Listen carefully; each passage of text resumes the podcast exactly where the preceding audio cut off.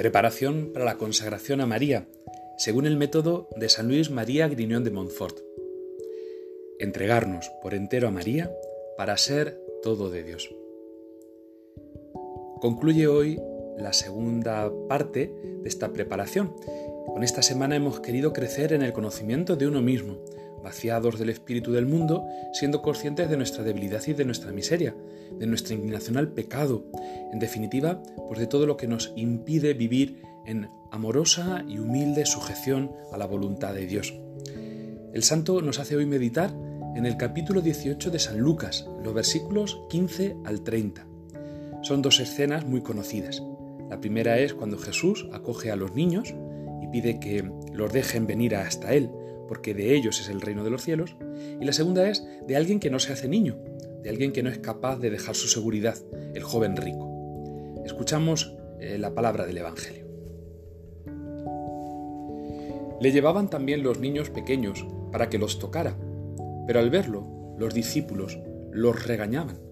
En cambio Jesús dijo que se los acercaran, diciendo, Dejad que los niños vengan a mí, y no se lo impidáis, porque de los que son como ellos es el reino de Dios.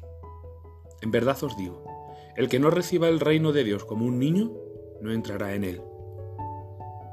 Uno de los jefes le preguntó, Maestro bueno, ¿qué he de hacer para heredar la vida eterna? Jesús le dijo, ¿por qué me llamas bueno? Nadie es bueno sino solo Dios. Ya sabes los mandamientos, no cometerás adulterio, no matarás, no robarás, no darás falso testimonio, honra a tu padre y a tu madre. Y él dijo, He observado todo esto desde mi juventud. Al oír esto, Jesús le dijo, Todavía te falta una cosa. Vende todo cuanto tienes y distribúyelo a los pobres, y tendrás un tesoro en los cielos. Luego, ven y sígueme. Pero él, al oír esto, se puso muy triste, porque era muy rico. Cuando Jesús vio que se había entristecido, dijo, Qué difícil es para los que tienen riquezas entrar en el reino de Dios. Es más fácil que un camello entre por el ojo de una aguja que entre un rico en el reino de Dios. Los que lo oyeron dijeron, entonces, ¿quién puede salvar? ¿Quién puede salvarse? Perdón. Y él dijo, lo que es imposible para los hombres es posible para Dios. Entonces dijo Pedro, nosotros hemos dejado nuestras cosas y te hemos seguido.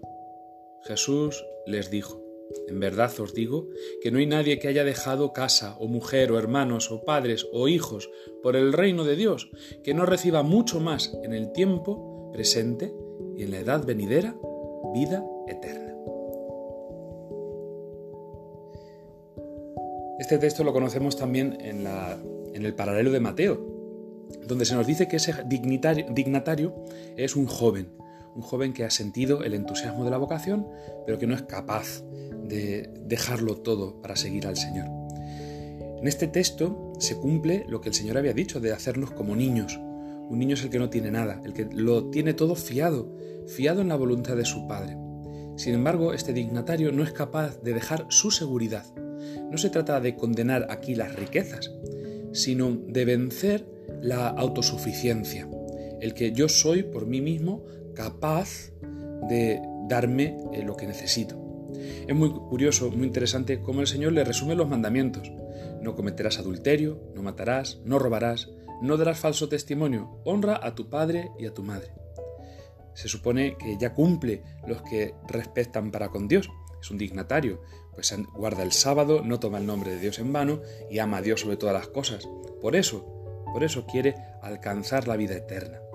También a nosotros nos vendría bien este orden, como vemos en la sociedad desbaratada por el pecado, haciendo estragos el adulterio, como la muerte campa a sus anchas en el aborto y en la eutanasia, como el robo, la corrupción, pues la tenemos al orden del día. Bueno, el Señor lo que nos invita es a luchar contra el pecado, pero más aún, más aún, a poner nuestra confianza en Él. Y esto es lo que San Luis María Griñón de Montfort, en este último día de la semana del conocimiento propio, nos quiere recalcar. En la teología espiritual se ha venido a llamar esto la infancia espiritual. La infancia espiritual, sobre todo a partir de la doctrina de Santa Teresita del Niño Jesús, no es ni más ni menos que la gratuidad de la gracia. Es decir, que hemos sido agraciados totalmente, no tenemos mérito ninguno por nuestra parte, sino que todo es iniciativa del amor de Dios, es una continua iniciativa del amor de Dios, a la que nosotros correspondemos con un abandono heroico y fecundo en la providencia. Dice Santa Teresita del Niño Jesús, Hace ya mucho tiempo que no me pertenezco a mí misma. Me entregué totalmente a Jesús. Por tanto, Él es libre de hacer de mí lo que le plazca. Santa Teresita usaba una imagen, dos imágenes muy, muy significativas. La primera es la de una pelotita. Ella se, se sentía como un juguete en las manos de Jesús. Y cuando llegó la enfermedad, cuando llegó la tribulación, desde la que tuvo toda su vida, cuando murió su madre, con la enfermedad nerviosa que tuvo de pequeñita, eh, la depresión, todos los problemas que tuvo, ella se sentía como que era, bueno, Jesús que jugaba con ella. Y si a Jesús le placía coger a su, a su pelotita y estrecharla contra su pecho, pues bendito sea. Pero si se cansaba de la pelotita y la tiraba lejos, pues también. Jesús es un niño que quiere jugar conmigo y yo como lo quiero tanto, me dejo, me abandono en él. Todo me parece bien no opongo resistencia de mi voluntad. Este es el caminito que Santa Teresita descubrió para ser santa, porque veía que no tenía fuerzas, que no tenía méritos, que ya no podría hacer grandes obras de apostolado, ni que podría hacer grandes sacrificios o grandes penitencias. Lo único que podría hacer era abandonarse, abandonarse en las manos del Señor.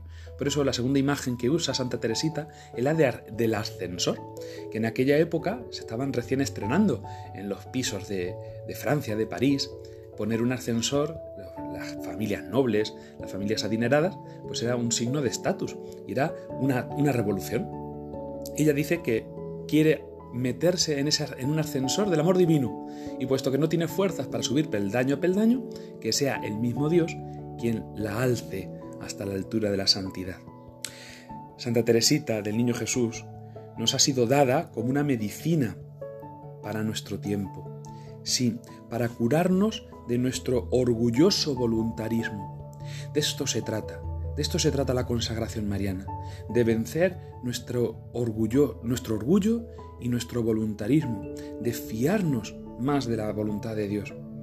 Ese orgulloso voluntarismo se puede manifestar muchas veces en el activismo, en poner la confianza en los medios, en las estructuras, en lo que yo voy a hacer, en lo que yo voy a ser capaz de trabajar. Pero otras veces ese orgulloso voluntarismo se manifiesta en la pereza. No merece la pena, al final, bueno, pues lo que Dios quiera, y yo no me muevo, yo no hago nada. No.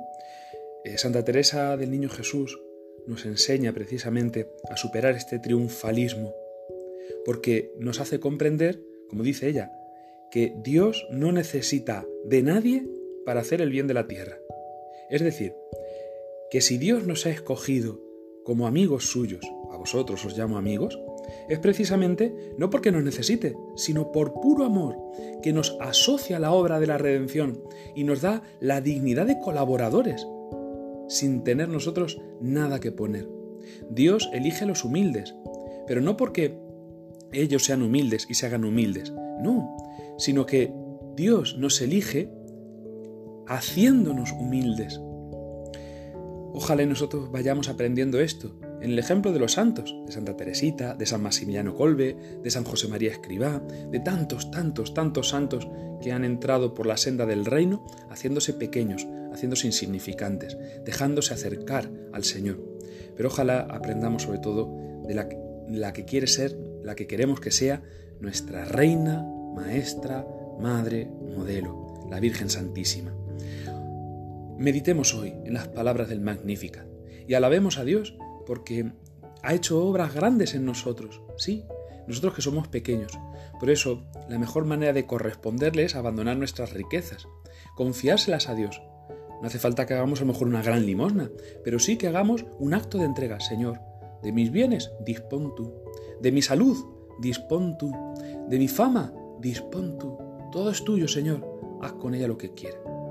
Por eso también nos convendría mucho, no solo esta meditación, sino procurar para prepararnos eh, a la consagración, a un verdadero vaciamiento, hacer una buena limosna, hacer un gran desprendimiento, una acción generosa para darnos cuenta de que solo Dios nos hace falta, nada material, y que estamos a disposición de Dios, como la Virgen Santísima. Todo tuyo soy María, nada sin ti. Ave María Purísima.